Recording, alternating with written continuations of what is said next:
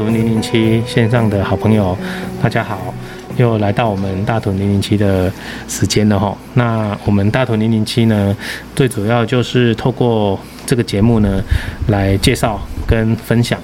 在多年来，在我们大屯社区大学授课的这些呃优秀的老师，那这些老师呢，他们呢每个人都有各自呃专长的领域。那透过呢来我们大屯社区大学这样的一个呃成人学习的场域，那分享。他们的一个呃呃专业，还有跟我们的呃学员哦互相的一个呃师生互动的过程。那通过我们大大屯零零七这个节目呢，来让让更多的人能够认识我们这些老师。好，那我们今天呢，嗯、我我要讲也是好，我每次都会讲说这个是好朋友哈，就是呃我们张巨志张老师。那请老师先呃简单的跟大家 say 个 hello 一下。哦。大家好，就是非常荣幸哦，就是被邀请来参加我们的大屯零零七的一个一个访问的一个活动。那其实，嗯，就是如果是讲到零零七，其实 我直接想到大概就是电影零零七的这个场面，就是历历在目。就是每一个每一个零零七系列的电影，其实我大家都尽可能去 去电影院，或者就是租。嗯，DVD 从之前的录影带到现在的 DVD 或者线上的 MOD 来做观赏，所以其实讲到零零七，就会让我想到很多电影的一些画面。对，老老师讲到零零七，我好像还没在节目上分享说我们为什么会取名叫零零七哦。对，因为呃，就如同刚刚老师讲的啦，就是零零七好像是一个呃特务嘛吼，那通常都是解决一些问题，发现一些问题啊，所以我们当时就是想说，哎，用这个用这个 logo 大屯零零七哦，它的意向跟概念就是说，哦，我要去呃。呃，探索跟发掘，在我们大屯社大这么多的优秀的老师当中呢，一一的把他们找出来，来请他们来分享跟介绍哦，他们本身的专业哦，还有就是呃，能够来 push 这些老师，宣传这些老师哦，所以我们大屯零零七的的用意其实是这样子的哦，所以呃，也谢谢老师哦。刚好这个机会，我们来让大家知道这个这个由来。那我刚刚讲说，这个是嗯老朋友哈，因为呃老师从民国一百年哈就来我们呃当时是台中县屯居社区大学就来我们这边授课哈，等于是呃到现在已经有。十二年的时间了哈，那这个真的是一个蛮长久的一个呃时间哈。那呃，在还没有在谈今天主题之前呢，我我们先请老师来讲一个问题，就是说你为什么会呃想要来我们社区大学授课？我觉得这件事情应该是呃有必要跟呃也透过这个节目吼来让大家知道的。好，就是呃，觉得跟各位老同。那、呃、老朋友就是也也做做个报告，就是其实，在过来呃过来大屯社大就是授课之前，其实之前就在那个静宜大学的法律系上课。那其实，在大学法律系上课的教授的内容，其实主要也是犯罪学或者犯罪心理相关的一些领域哦。那其实，在在一般的一般的大学哦，跟大屯社大比较不一样的是，其实如果是在一般的大学，其实会比较讲述的比较偏向是以学术面为主，理论为主。那其实我个人的，如同刚才一开始开场的时候就有跟大家报告说，诶，我个人还蛮喜欢看电影的。那当然，其实在之前在上课的时候就发现说，诶，其实如果如果我可以把一些理论哦，就是套用到生活上面去，或者说电影的是呃电影的呃模模型里面去，其实同学会比较容易理解。所以那时候其实一开始在那个就是在静宜大学法律系上课的时候，大概就会跟各位同学介绍一些电影。那但是呃但是其实因为这样子的，嗯、毕竟在一般的大学或者说一般的呃大学的教学型里面，其实它会比较偏向是理论。那后来就想说，哎、可是我我个人还蛮喜欢看电影的，有没有机会，就是像这样子，就是理论跟跟一些电影的一些举例比八一或者九一这样，呃八二或者九一这样的比例，我把它放到大屯，呃，把它放到社区大学里面去，用比较浅显易懂的方式去跟大家去介绍，哎、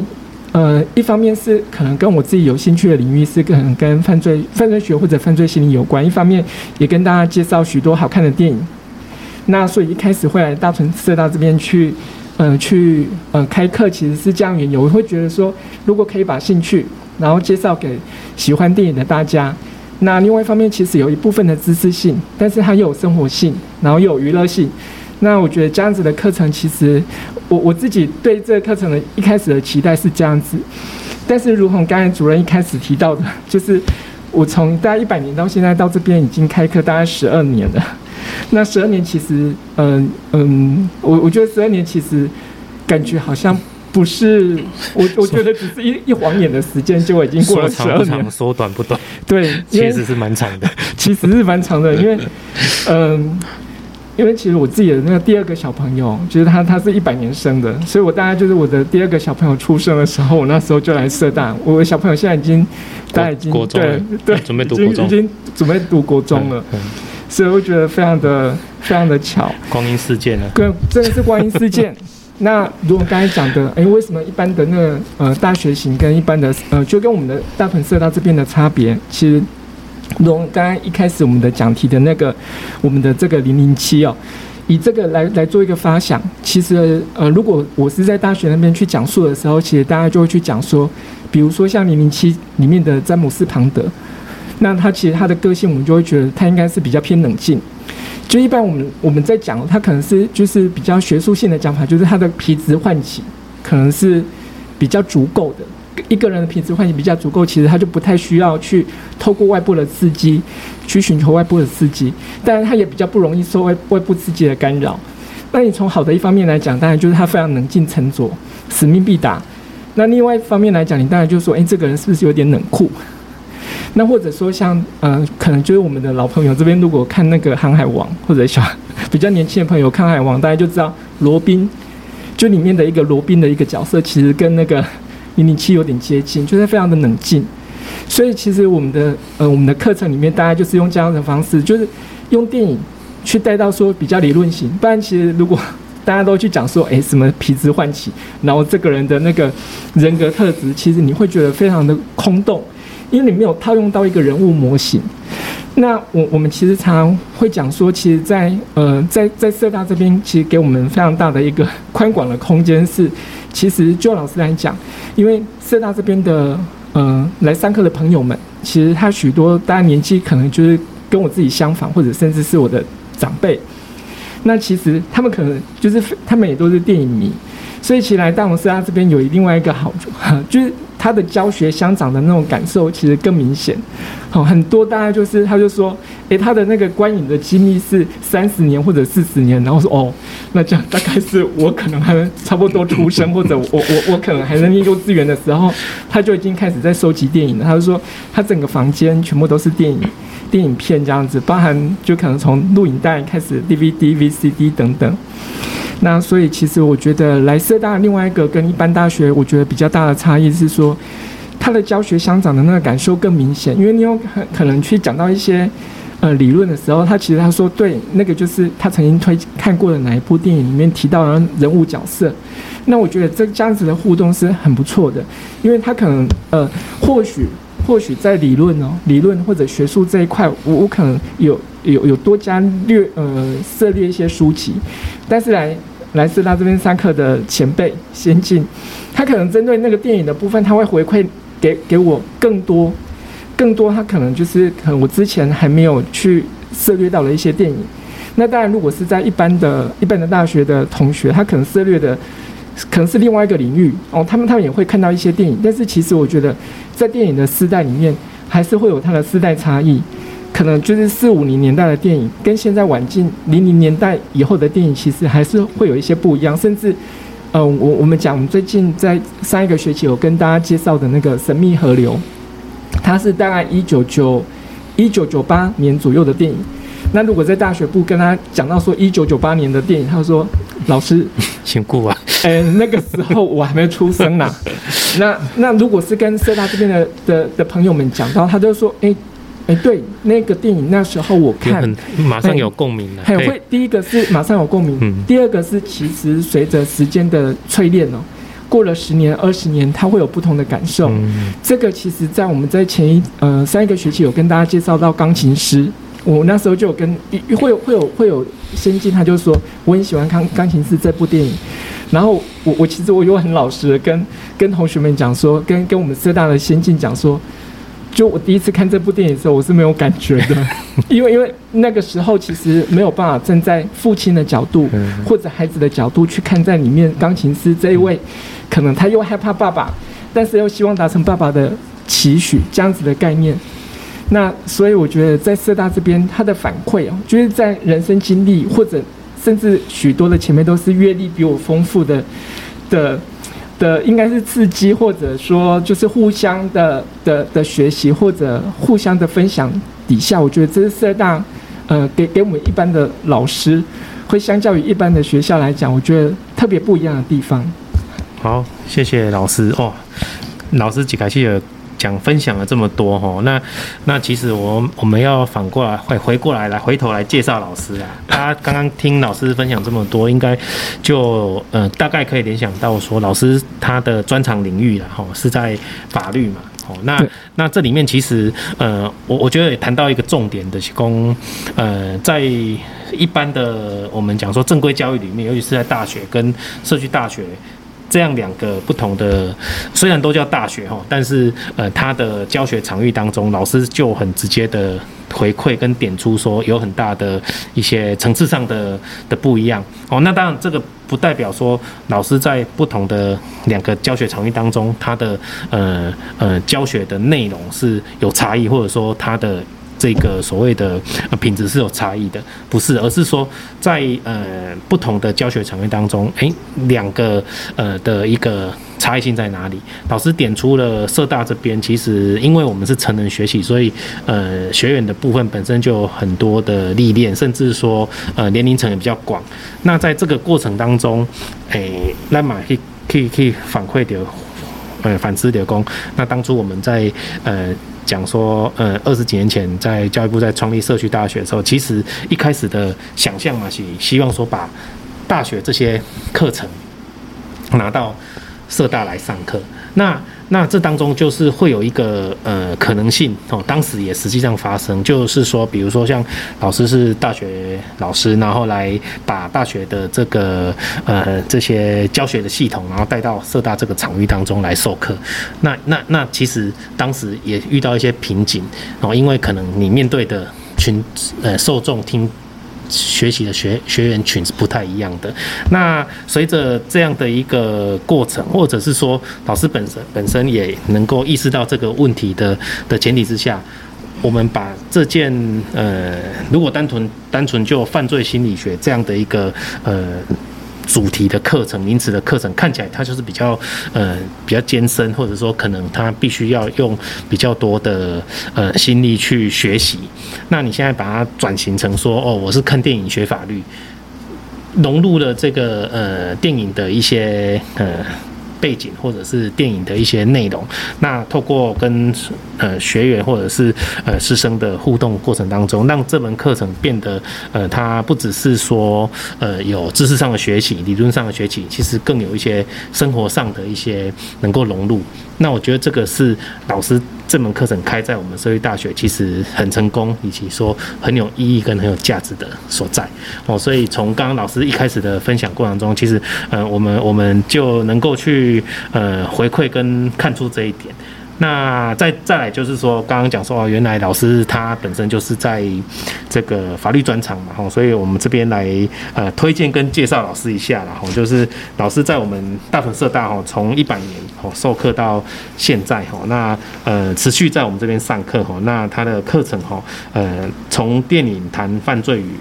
与犯罪心理哦，这个其实听起来是蛮有、蛮有、蛮有趣的哦。那实际上上课应该也有很多呃，值得大家一起来参与跟探索的。好，那每个礼拜四晚上七点到九点哦，在我们大屯社大哦，在我们大屯社大校本部上课。那老师呃本身过去哈是呃有很。应该说都是法法法律这方面的一个工作经验的哈，除了说是在大学教书之外，那本身也是呃过去是台中银行法务科哈，甚至彰化基督教医院法务室、神脑国际法务部，那目前在中山医大附设医院的法务室哈，一直一直在到现在哈。那呃。我们再回过来谈这个呃老师的。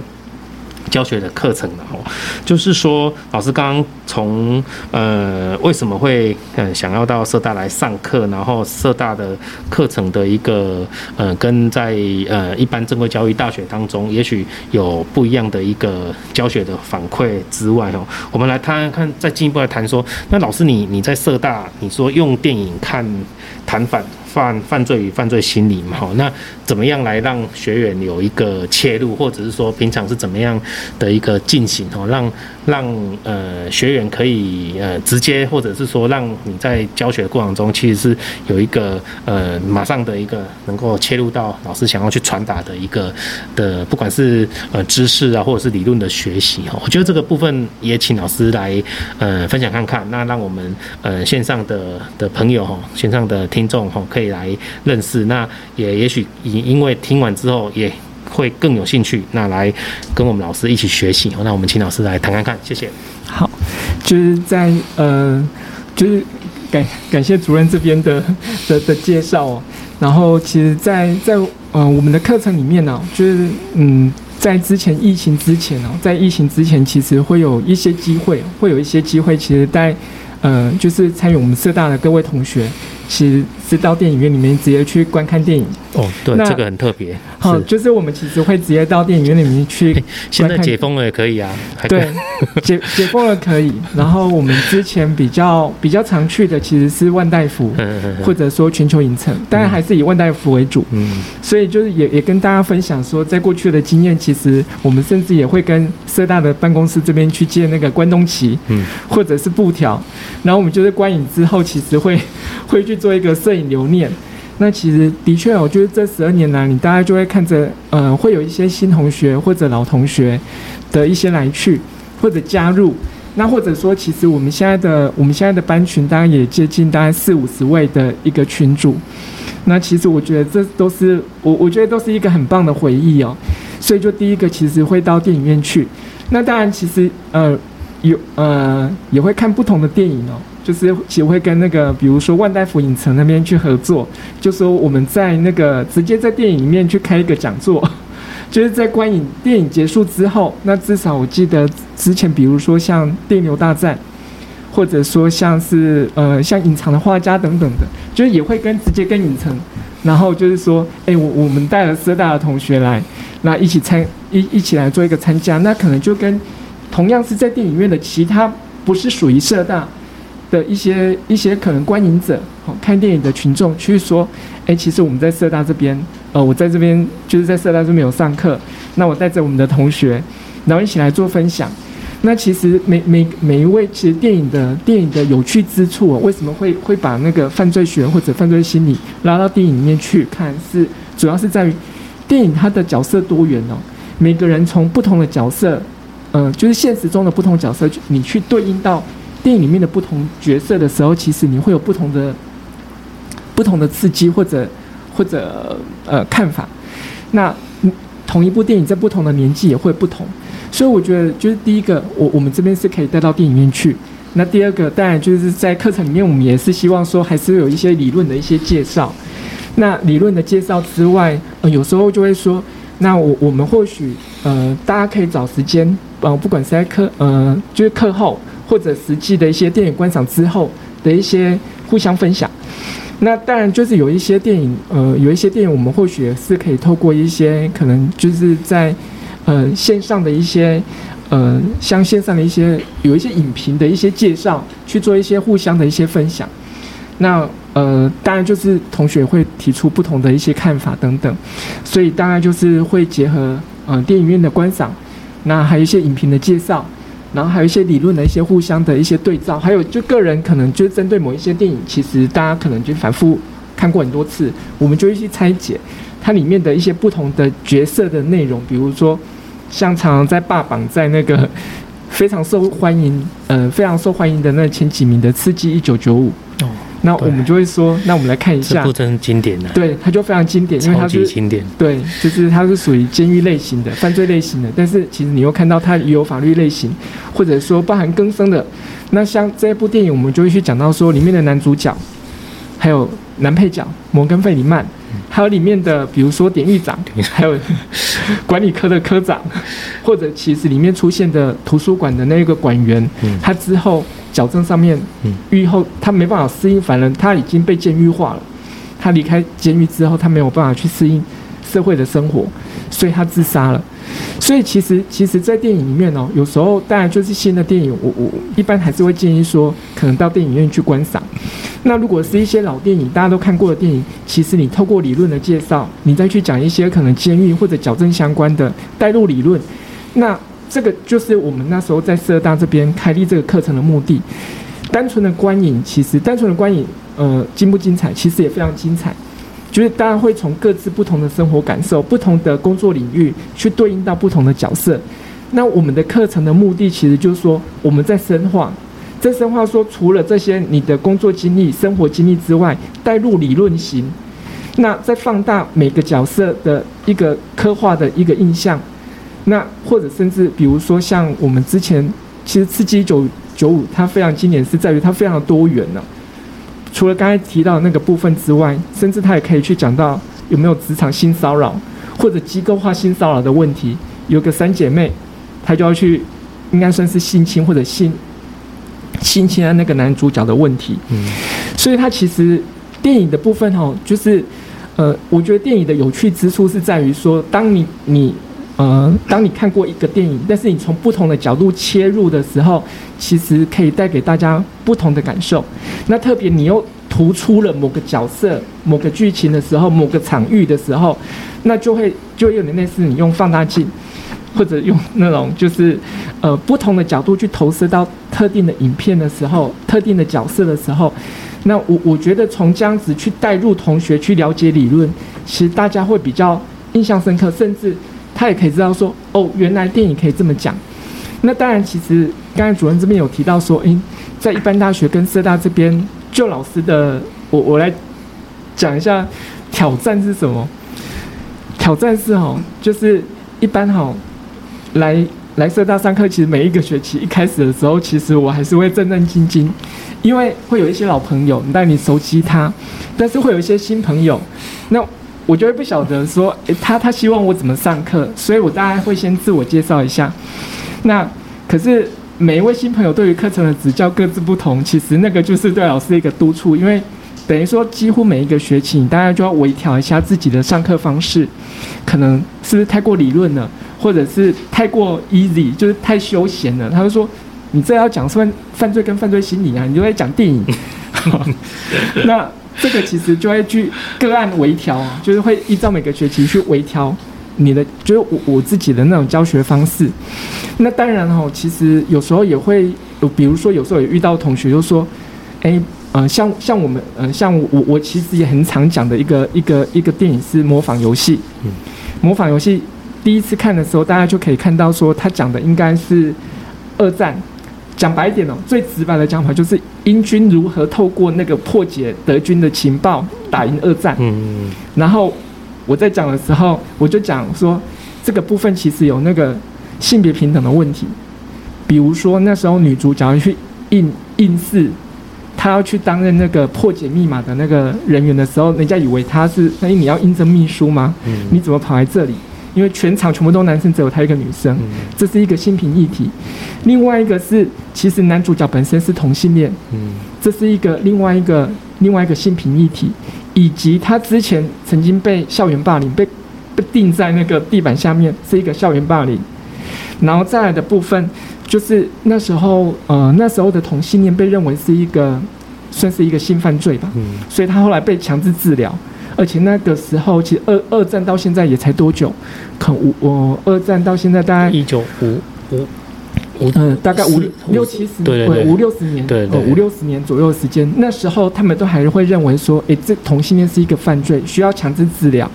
所以其实那时候我就在讲这件事情的时候，就当然我我我们一般如果是从电影的它的背景去看，其实我们会觉得这是一个二战电影。但是你你往下切入到，诶，怎么就是当同学听到我说，老师你是不是讲错了？你你你你可以去讲北国性骚扰，去讲职场霸凌，你怎么会去讲说模仿游戏？你讲到同性恋，讲到性别平等，讲讲到校园霸凌等等呢，我就说那就看你从什么角度切入。当我去突出某角角度的时候，你就可以探讨从那个角度去切入那一个主题。所以其实我我自己还蛮习惯的是，呃，一个一个一个课程里面我带入不同的电影的介绍，那当然会习惯性呢去讲比较热门的电影。那如果是稍微比较冷门的，但是我觉得不错，但是现在在二轮片有上，我就会说，那我们用新电影来回顾旧电影，因为旧电影大家都看过，因为呃很多先验是对来来上课的同学有两种类型，第一个是他对电影有兴趣，单纯就是觉得说电影你可以怎么讲，嗯。那另外一个是他对于犯罪跟犯罪心理有兴趣，他会觉得那你怎么样讲理论去带入到电影，对。所以会吸引这两个类型的人，那当然就是。如果是讲到性平的部分，除了刚才讲到的，比如说像不管是，呃，性平的部分，不管是刚才讲到的刺激九九五、北国性骚扰或者模仿游戏，或者像女权之声等等的，从这样的角度，然后去，呃，女权之声有讲到说，呃，比如说那监护权的判给的部分，他就说这没什么好讲的，不是就直接判给男生？嗯，那个也是在大概也是距今大概五六五六零年代的电影，它同时涉及到一些职场。性平的部分呢、啊，因为他的那个洗衣工大部分都是女性担任，那即使是有男性，男性的工作，男性的薪资还是比女性多，嗯，但是那个洗衣工其实他的那个化学液体会导致从事这个工作的人其实容易短命，嗯，他容易可能三四十岁就死掉，那所以其实呃有有时候其实在我们的课程里面会会带入一些可能就是我们社大这边也关注的一些性平的一些相关议题，嗯、那。有点呢，就是如同刚才主任这边提到的，其实这样子的课程设计，那也在社大这边的支持之下，其实我我们希望成人学习，就至少就就我我自己的部分也希望配合色拉这边的，对于成人学习这一块领域，有点呃，基本上大概就是寓教于乐。嗯，我们有个电影的观赏，但是当你突出某个角度的时候，嗯，这样子的观赏它不是，它还是隐含着背后的一个意涵。那好。好，谢谢老师讲的很细腻哦。但但我要补充大介绍，大在节目上大力推荐《刺激一九九五》啊，还有模仿游戏哦，都都真的是值得呃一一看再看的一个经典电影。然后那那这里面我我其实呃从刚刚老师谈的过程中，其实我我我也想去进一步来来请教老师的也供呃，因为老师刚刚也我提到说。有有学员，他是因为想看电影，然后或者说想要讨论电影，然后来修这门课，然后再去谈谈出议题。那也有学员，他是针对哦，我是想要呃学，也许是法律知识哦，呃犯罪心理学等等这样的概念。然后，但电影它只是一个媒介。所以，老师你在课堂的经营当中，你是会先用哪个角度切入？你是先讲电影吗？还是说呃先讲，比如说？呃，比如说，如果我以比较理论性的、学术性的角度说，那犯罪心理学有有哪几个呃层面，或者说有哪几类型，或者是说有哪几个呃，就是他的动机等等。那从这个角度再去切入说，哦，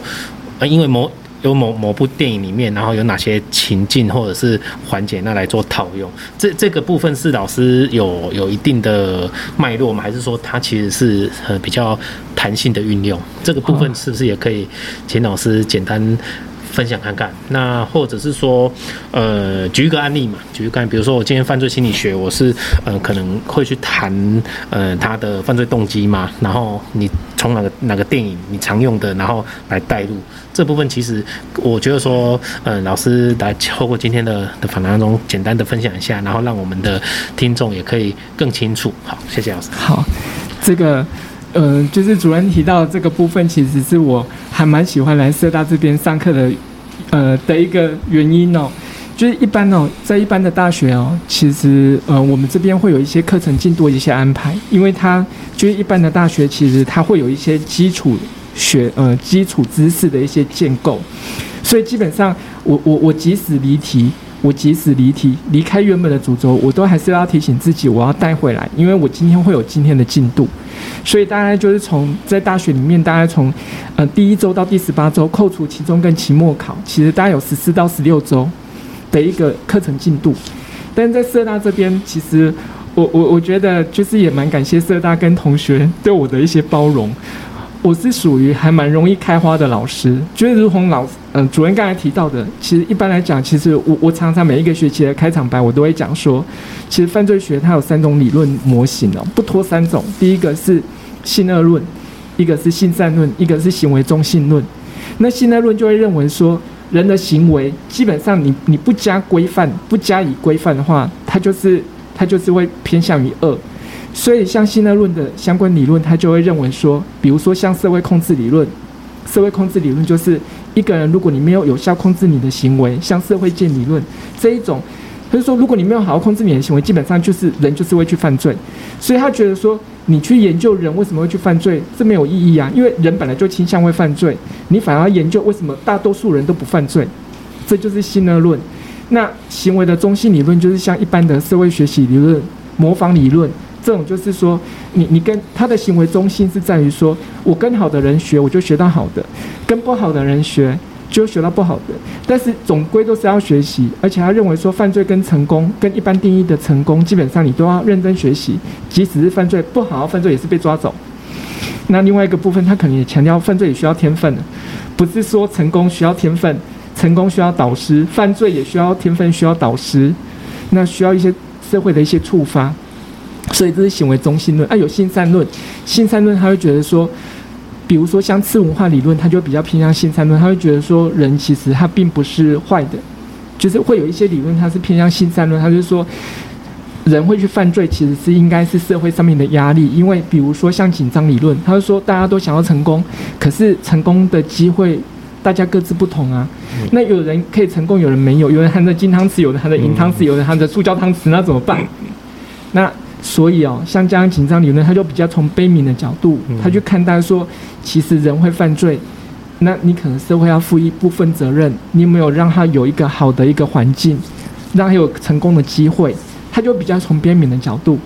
那其实我我常常上课一开始都从这样子讲，然后就会其实正正规应该是这样讲，但是我我有时候其实大家讲到某个部分，我就会插出去，比如说讲到新恶论的时候，就会插出去到一些。就各个理论的时候会插出去到各个不同的电影，那当然其实像现在的主流的理论，其实反正也不是说性二性三或者行为中性，有时候是一个混合综合的一个理论。那那所以像这样子，我上课的时候有时候比如说就讲到会会是当时候热门的电影呐，就比如说像前一段时间或者当时候的社会新闻，哦社会新闻，那有特别提到什么，比如说呃失智症。那就最近有那个父亲有一部电影《父亲》，嗯，非常好看哦。因为最最近不是那个那个什么捍捍卫什么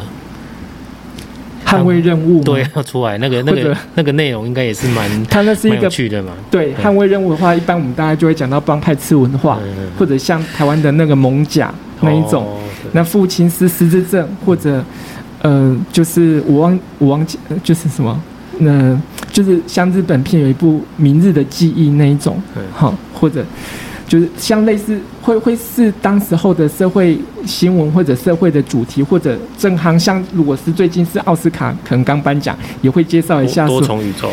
对 对，多重宇宙，他或许是从他可能有部分也是不同的角色角色定位的，所以所以其实这门课谈的可以谈出很多环节呢，我觉得。是。对啊，所以。真的很推荐大家来来学习哦。不，其实不只是因为想想看电影啊，这样听起来就是说，呃，老老师会去，呃，也去依照当时的可能现大家的社会上热门的议题，或者是说哪些热门的电影，然后从里面来跟同学来做一些互动跟讨论。对，其实一般来讲，我我我觉得我自己上课的方式，大家就会新旧新旧交成啊。因为完全就介绍新电影的话，其实大家不一定有时间看。不过我还是觉得那一部电影真的很棒，其实就会带大家，可能就跟师大这边报备之后，就带大家去电影院观赏。那另外一个部分，或者说，哎，这个当做是一个课后作业，像我们现在在图书馆，就是在各区的图书馆都可以免费借阅 DVD。那其实你就甚至可以跨区去借之后，然后来看，所以其实其实大家课程的方式其实就非常多元 了，所以所以呃还是会看当时候的心心境啊。就是有时候，比如说，比如说，如果那一段时间，像我有段时间还蛮喜欢那个丹佐华盛顿。其实我们看电影的人，我大家分享一下我自己看电影的逻辑。我看电影逻辑是我会挑导演。那如果我那一段时间常看那位导演的电影，我就会把那个导演相关的电影全部都拉出来。是。那另外一个是我可能看某某位演员，比如说刚才主任讲到的那个基努里维，那我可能就把基努里维的电影全部都拉出来，或者里面看到，哎、欸，我觉得基努里维里面他有个哦女主角或者女配角，哎、欸，我觉得他那角色他的那个演技的方式不错，我也会把他的他的相关电影再拉出来看。那有时候是会特别关注某些议题的时候，我也会去关注那一方面的电影，比如说私刑教育。嗯嗯嗯私刑教育，它是丹佐华盛顿的电影，但是我我还蛮喜欢讲到这一部电影，因为它其实慢慢，其实我我现在的课程的方向哦，慢慢导向一些社会人文哦，就是不再是呃不再仅限于犯罪跟犯罪心理，慢慢扩展到一些社会人文，比如说一些社会族群弱势的部分，所谓的弱势是在他所在的场域里面，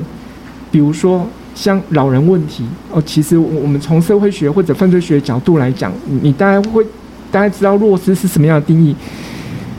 如果是这一方面的弱势，他基本上在社会里面，甚至在监狱里面，他都会是弱势的，都会是受欺负的对象。所以像一般像像现在老年化，一般我们讲到老年化的议题，就会想到老年化除了他经济上面的问题之外，会不会有老人衍生进一步老人犯罪？因为像日本就会开始出现，因为老人在外面没办法生活，他连住的地方都没有，但是他又不想成为游民，然后他就犯罪，嗯、他就可能去，呃，去做一些小奸小恶，但是会被抓去关，但是不至于判重刑，那他就这样子在监狱跟现实生活中进进出出，他就是一个社会议题，或者像，呃，香港电影有一部片片子是，呃，卖路人。他讲的就是一群街街友，可他晚上都住在麦当劳，或者像有另外一部电影《沦落人》，他是属于老年老年人跟他的看护之间，所以有时候会发现，其实，在东亚地区，在亚洲地区这边，呃，不同社会但是相近文化的社会，你发现的问题是相接近的，所以有时候我我觉得透过电影是可以扩展我们的视野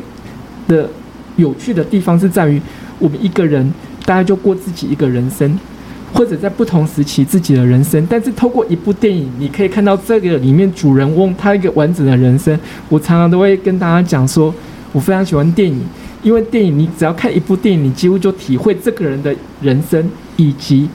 导演想要告诉你什么。嗯。然后我当然也会常常跟大家讲，我说我猜导演想要跟我讲这个，但是我不是他，我不晓得。但是。我我会觉得他会埋这个俗话讲的梗在里面，一定是他有关注到这个。呃，那其实刚才这样子马上开花出去，大概就是我自己的风格。其实我要讲的是私行教育。那私刑教育的导演在一跟二，他关注了几个主题？他关注了哪几个主题？第一个，在不同场域里面的弱势以及外来的族群，他的私刑教育一讲的是呃俄罗俄罗斯恶恶意少女。恶意少女基本上是一个弱势。第二个，女性可能在职场上面是一个弱势。第三个，她是卖淫少女。第三个弱势，少数族群性别的弱势，至少在那个行业里面，因为她她是卖淫者。然后第三个，她是少女，就被黑帮控制。所以那时候我就看到这，诶，这是一个，我我我我第一看第一部的时候还感受没那么深刻，我只是觉得，诶，为什么？这个可是导演他有趣的是，我觉得私刑教育的导演跟我们的课程有接近的地方是，他借由打斗的场面带我们进去这个电影，但是他讲的是一个关注弱势的。看第一部片感受还没那么深，只是觉得他为什么会这样？看第二部片，他又讲到一个妈妈拿到监护权之后，小孩被带到土耳其去，然后这妈妈还是律师哦，职业强势。但是在婚姻上面，在监护权上面的争取上面，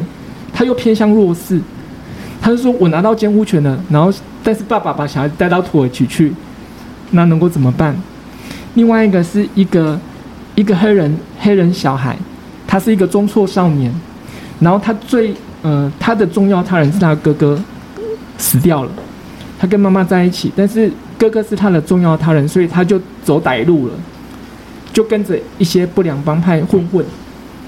就是就是混混在一起，那甚至可能就是那些混混就指指使他去枪杀其他帮派的人，那男主角就带他回来。那个那个其实那那时候这个黑人小孩都讲一件事，嗯，就是当这个丹佐华盛顿把这个少年从那个帮派这边救出来的时候，丹佐那个少年就说：“为什么是我？”然后丹佐华盛顿就说：“哦，为什么不是你？”大概我大概就知道。我是从这样子的脉络去大概知道说，导演他应该是一个关注社会不同弱势的人，嗯，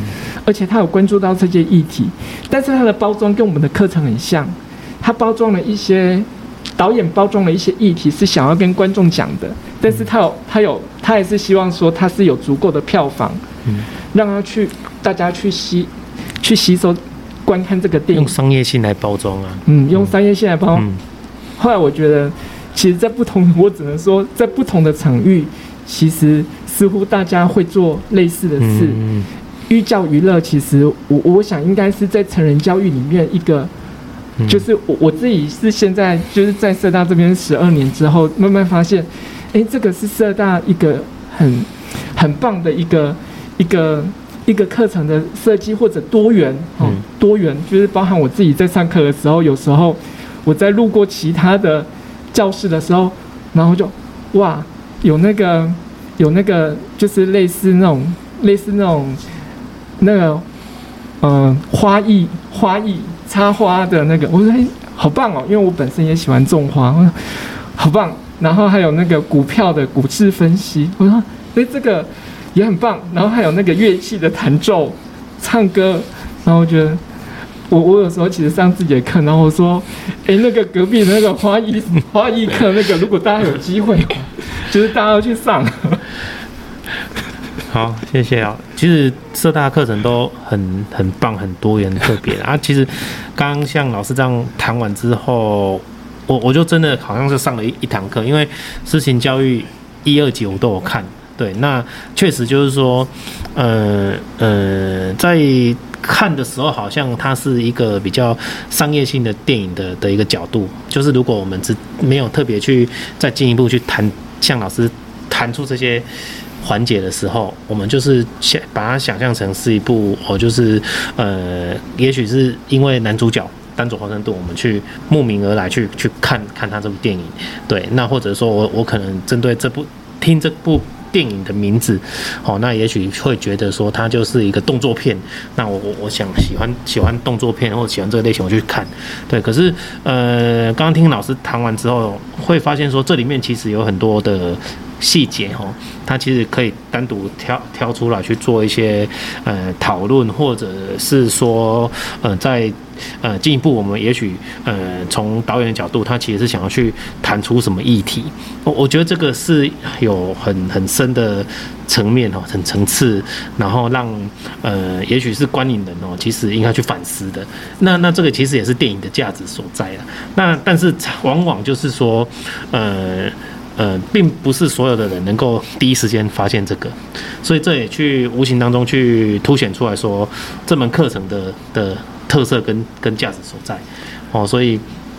谢谢老师的分享。我在这边再再一次的推荐哈，那每个礼拜四晚上七点到九点哦，在我们大理高中哦，大屯社区大学哦，从电影谈犯罪与犯罪心理哦，我们张居志张老师所授课的课程哦，欢迎大家哈一起来参与哦，一起来学习哦，跟着老师看电影哦，不论是你自己是不是呃，如果你喜欢看电影的，我真的觉得你值得来看来来听看看。那如果你平常对电影偶尔看，那你也许来听完这个课程之后，你会对电影更有感觉哦。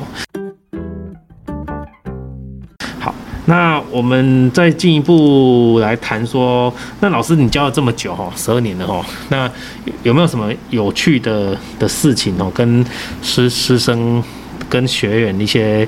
互动啊，或者说你有没有特别印象的哦？那就比如说你刚刚老师讲说你们都定。因呃，当然之前因为疫情的关系嘛，哈，那但是过去都会透过嗯带学员去看电影，去电影院看电影，哦，这听起来就就蛮有趣的哈，就是好像嗯、我们真的真的去看电影。去电影院看电影，然后再进一步去谈出什么哈？那那我们来请老师谈看看，分享看看，说有没有什么有趣的事情，或者说呃自己对呃哪个学员啊，或者是上课的过程中有什么呃记忆印象深刻的，那请老师来分享看看，谢谢。嗯，其实我我自己嗯，因为我我。呃，我我我想有时候其实是一个课程的设计上面呢，因为我我觉得其实我们的我们的课程哦，就是社大这边，呃，就呃我我自己在社大这边开的课程，其实从电影谈犯罪跟犯罪心理，它原本它就是一个理性跟感性的一个结合。一般来讲，其实我们讲到电影的部分，大家都会偏向是一个感性层面的。那但其实，在讲到犯罪学跟犯罪心理，它又会比较偏向理性层面的。所以我觉得一一开始，其实在这个课程的地名上面，大家就是希望说，大家从理性的角度去看待感感性的事情，或者你从感性的角度去省思，你应该是具有理性的部分。那其实，其实我觉得大家，嗯、如果是就我自己对同学们的看法来讲，其实，呃，我自己是觉得说，大多数的同学应该都是比我理性。嗯，我我自己觉得比较有趣的事情是，其实我我即使知道说这一部电影哈会让我觉得很难过，然后但是我讲的时候，其实就呃就真的也会很难过起来。比如说像那个安海瑟薇的那个《真爱挑日子》，那其实那部片子他讲的是说，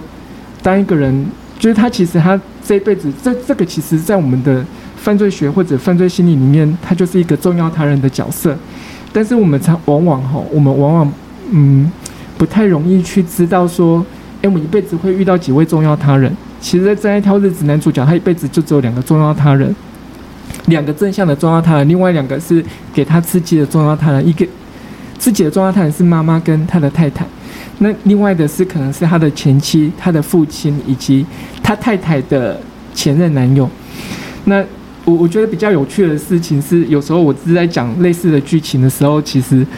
我我会讲不太下去，就可能就是，呃，会会被那个场景触发，我就说 请请稍等我一下，因为我可能现在 老师是真性情的，对，我是会 就是会会容易导导引到那个角色，我说我现在讲不太下去。那那那同学有一些他他会分享啊，他就是，但是会有一些同学他会，可我觉得那就是一个大家就是。那是一个环境刺激哦，大家可能会觉得说，哎，对，那个、那个、那个、那个、那个时间点，大家回应那个那个剧情的时候，大家是感同身受的。那，呃，就是我我觉得有趣，上课有趣的是，其实大家，呃，大家可以可以可以包容我，呃，可能对于整个上课的内容非常的多元，或者其实它是算是有脉络，但是它的脉络又不是那么明显的。那有趣的是是。嗯，但跟大家一起去看电影有趣，然后其实有时候去看电影的时候，会有人准备爆米花，准备饮料，然后比如说有时候我会准备一些饼干，然后就觉得好像是虽然大家的年纪可能就是都是四五六十岁的年纪，可是就会觉得，哎，那个那个学习或者那个互动就很像是好像是国小去远足一样，然后大家还会先到，然后有的人会先去买票，然后。然后有的同学还会去跟影城说，我们今天有十五个或二十个，那你是不是可以给我一些爆米花？就是会去，然后哦，好厉害哦，就是就是会有同学会去帮你去做一些经营，就是经营班级。然后之前也有同学他就是，呃，比如说他的，呃，他对于他对于制作一些卡片有兴趣，然后他就他就帮我们班。制作了一本卡片，然后上面就是有一些上课的记录，然后就觉得每一次上课在在社大这边的每一次上课，不管是新同学或者旧同学，他都会融入到班级之后，带给大家不同的启发。这是我觉得，嗯，这是我我很喜欢，就是持续在社大这边上课的原因。然后另外一个，我觉得，呃，让我自己很喜欢的是。我觉得在社大里面学习的时候，其实是一个除了成人学习之外，另外一个是，呃，有许多的有许多的长者可能已经退休了，那或者他他目前可能呃家人不一定跟他同住，但是这是我后来发现的，其实，在社大的课程，这不是单从我从我自己的课程发现，是我每次去上课的时候，经过经过比如说那个呃有有乐团的，有唱歌的，有股市分析的，有花艺等等的，甚至我们还有一些关注在地的人文的，像热岛游侠等等的这样子的课程的时候，我觉得。诶，这不是社大，我我有跟同学讲过，但是我没有跟主任讲过。我说，社大是不是某程度扮演着陪伴的功能？这个陪伴功能，它可能已经超脱了成人教育里面教育的角色，而是在于社会关怀的角色。当我有一个时间，让大家可以集合在一起，我可能会记得哦，我礼拜一有花艺课，礼拜二有古诗课，礼拜三有乐器课，礼拜四有演唱课，礼拜五有。电影课等等，没有。其实我礼拜四才是电影课。那这样子的时候，我是不是某个时间点，我我有一个地方是可以让我去跟大家在一起？那其实不管是从从社会学的角度，或从公共卫生的角度，互相陪伴、情感的依伴，这种其实它都是重要的。包含在监狱里面，他都还会特别请外部的社工师、宗教师导入到这个领域里面去。就是至少有达成一个人跟人之间的一些联系。那我我觉得这个是我我自己也之前曾经跟同同学讲过，但是我只有快速带过一下。我就说，社大是不是某程度扮演着在社会里面成人教育之外的一些社会关怀或者陪伴者的角色？然后我就偷偷讲，可能是他自己不知道。但是，但是我我我我觉得是从电影里面，或者从每次上课的时候，去发现，哎，其实，其实当当我们想做一件事情的时候，有许多的一些外溢效应。好，至少来社大可能是我呃这一天里面一个重要的事情。好，这这这是我我对于社大的，我觉得除了成人教育之外，隐含的一些社会关怀。嗯，嗯，如果这个呃教育部。有关有一些相关的一些补助，其实我觉得在社大这边的资源挹注，其实会呃不亚于哦，不亚于你实质上的去在呃社大以外去办一些呃不定期的一些活动，因为社大这边的活动是定期的，而且他的他的参与的又是有在地化，然后他的族群有许多也是在于可能不管是在职或者非在职的。我我觉得这是社大里面让我觉得很特别的地方。好，哎、老师谈的很，让我们真的是如沐春风，非非常的棒哦。就是呃，帮我们讲出社大的另外一个功能啦。哦，其实呃，我我们可能就像老师讲的，就是说呃，我们就把它当成是习以为常，就是。它确实就是，呃，如同老师讲的，用陪伴这两个字哈，点出它的一个呃直接功能哦。其实呃，我们一直以来呃，可能呃大。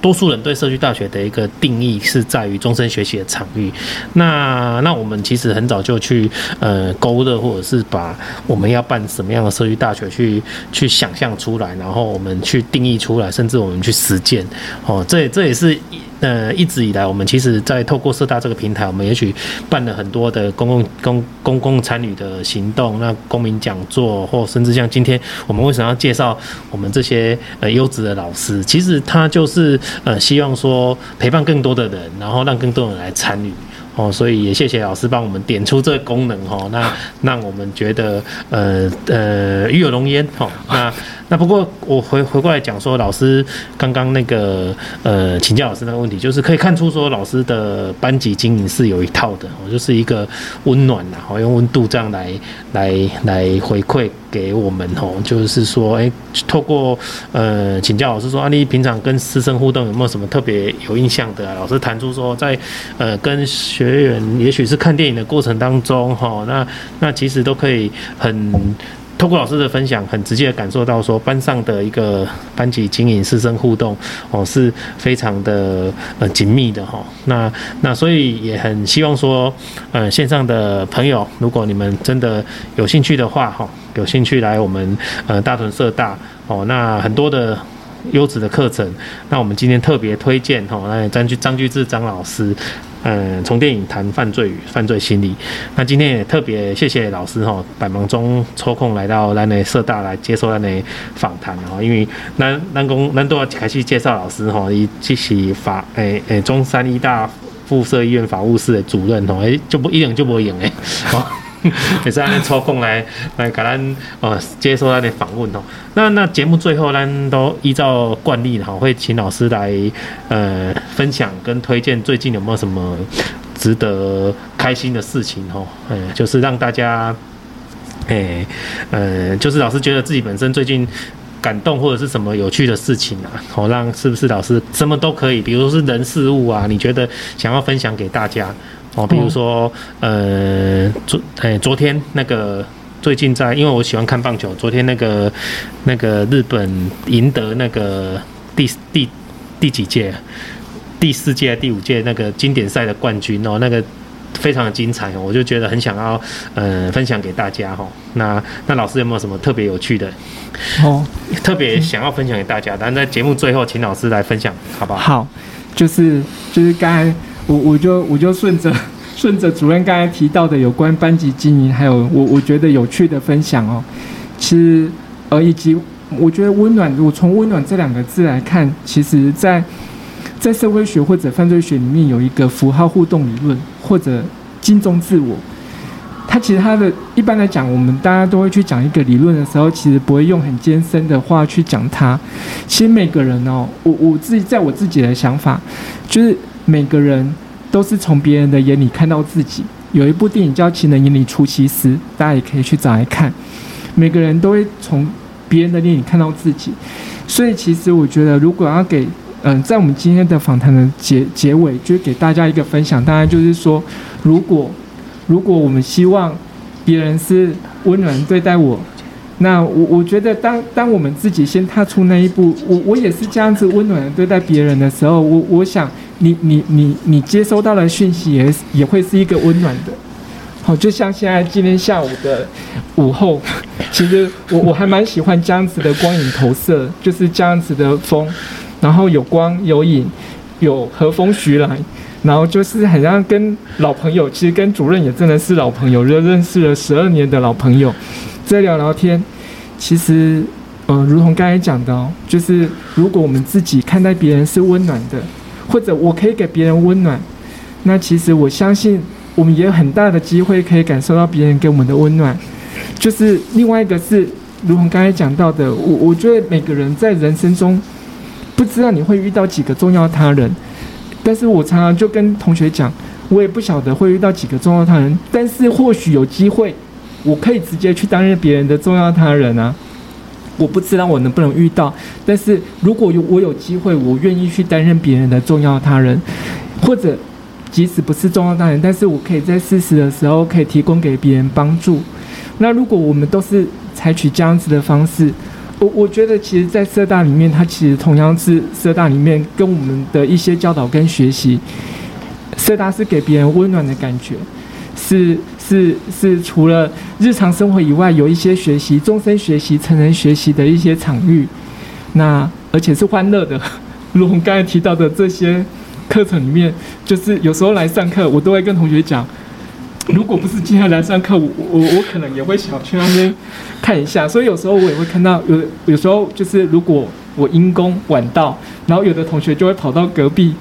比如说花艺课，看一下别人在做什么，其实我我都会说，其实我也很想过去啊。好，是好，谢谢老师哦。诶，就是大家